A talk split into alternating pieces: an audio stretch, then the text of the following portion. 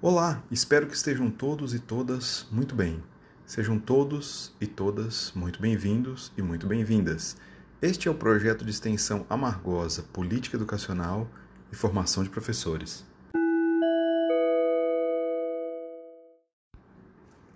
Meu nome é Jason Ribeiro e eu sou professor da Universidade Federal do Recôncavo da Bahia.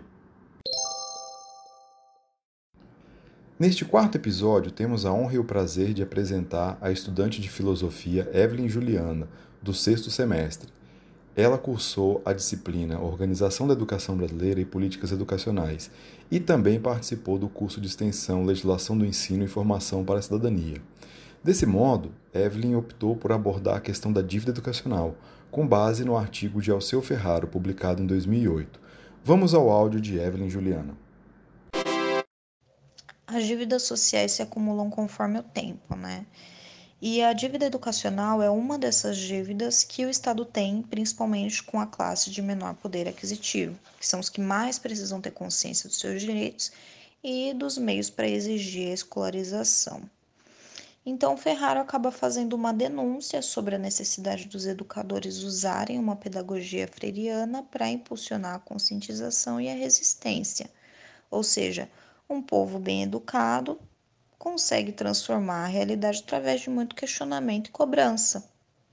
Né? Então, no artigo do Ferraro, realmente existe um alerta sobre essa dívida multimilionária em relação aos anos de estudos devidos e pensar que é comum nunca frequentar ou não conseguir concluir as oito séries do ensino fundamental distorce o que é assegurado pela Constituição, que é proporcionar esse acesso a todos.